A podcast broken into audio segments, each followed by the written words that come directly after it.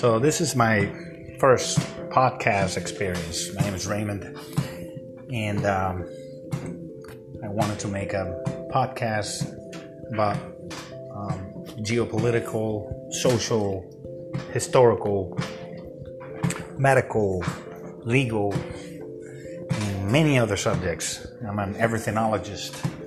I consider myself. I've done a lot of things in my life, but I figure I have a lot to contribute to the happiness and the survival of our species.